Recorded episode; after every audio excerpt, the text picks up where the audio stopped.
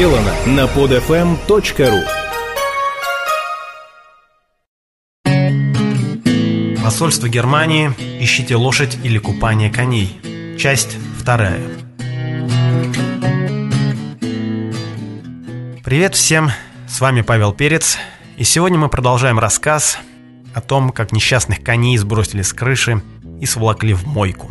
Итак, я хочу дать слово Александру Спиридовичу, начальнику императорской дворцовой охраны, и зачитать отрывок из его книги «Великая война и французская революция». Вот что он пишет о событиях тех дней. Речь государя в Зимнем дворце, как электрическая искра, пронеслась по России и всколыхнула всех. Петербург кипел. Толпы народа всякого звания и положения ходили по улицам с царскими портретами и флагами и пели «Спаси, Господи, люди Твоя!» Кричали бесконечное «Ура!». Было уже темно, когда я вошел в один из ресторанов, едва успел сесть, как кто-то вбежал с криком «Громят немецкое посольство!» Я поспешил туда. По морской бежал народ, скакали извозчики, неслись автомобили. Громадная толпа с царскими портретами впереди шла к посольству. Слышались ругательства, угрозы по адресу Германии, императора Вильгельма. Странное зрелище увидел я, подъехав к площади, где на углу морской возвышалось суровое здание немецкого посольства. Толпы народа вперемешку с извозчиками и автомобилями запрудили всю площадь и тротуары около посольства. Эскадрон конных жандармов удалял публику с тротуара посольства. Против здания, к стороне Исаки, горел громадный костер. Там копошились пожарные. «Это жгут вильгельмовские портреты!» сказал подбежавший ко мне юркий молодой человек и, прибавив, что скоро будет еще лучше, убежал. Громадное здание посольства было освещено только снизу. Там бегали какие-то люди и выбрасывали в окна какие-то предметы. Скоро появился свет во втором этаже, затем и выше. Бегающие фигуры появились во всех окнах. Особенно суетилась там какая-то барышня в шляпке. Кипы бумаг полетели из окна верхнего этажа и, как снег, посыпались листами на толпу. Летели столы, стулья, комоды, кресла. Все с грохотом падало на тротуары и разбивалось в дребезги. Публика улюлюкала и кричала «Ура! Ура!». А на крыше здания какая-то группа, стуча извиня молотками, старалась сбить две колоссальные конные статуи. Голые тефтоны, что держали лошадей, уже были сбиты. Их сбросили с крыши и под восторженное «Ура!» стащили волоком к мойке и кинули в воду. Около, на тротуаре, стоял городовой. Кругом меня все галдело. Галдела интеллигенция.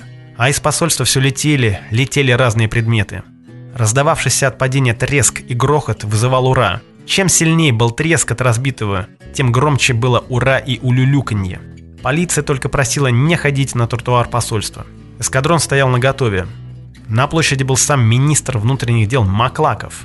Был и только что назначенный новый градоначальник князь Абаленский.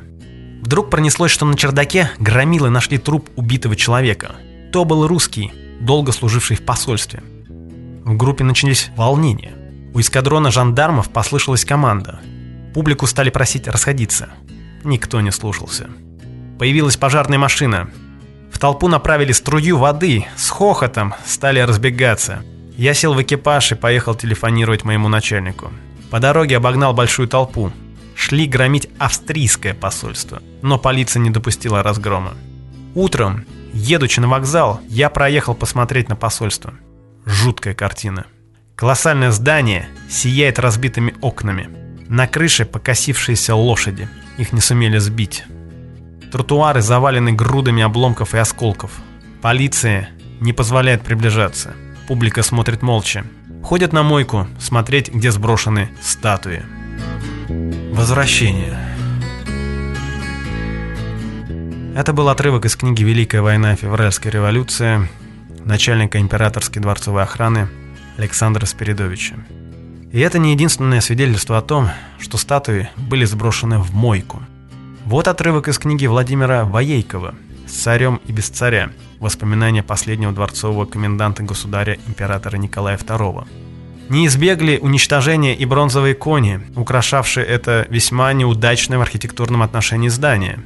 Снятые с крыши, они не без большого труда были потоплены в мойке, якобы патриотически настроенную толпою.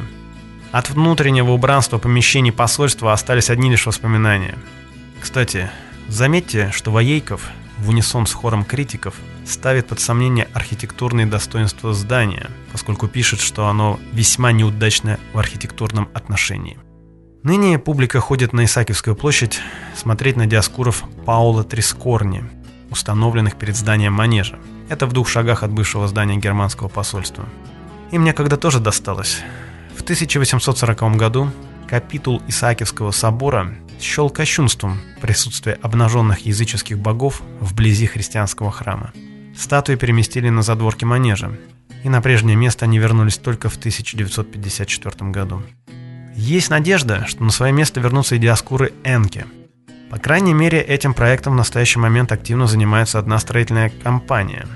Я был в их мастерской и беседовал с генеральным директором, который заверил, что для технического исполнения проекта, при условии согласования всех документов, требуется около года.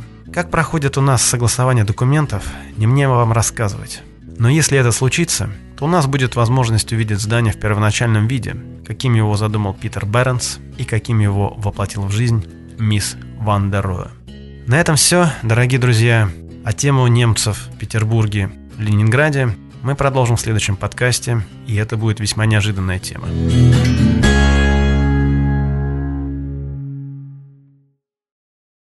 Скачать другие выпуски этой программы и оставить комментарии вы можете на podfm.ru.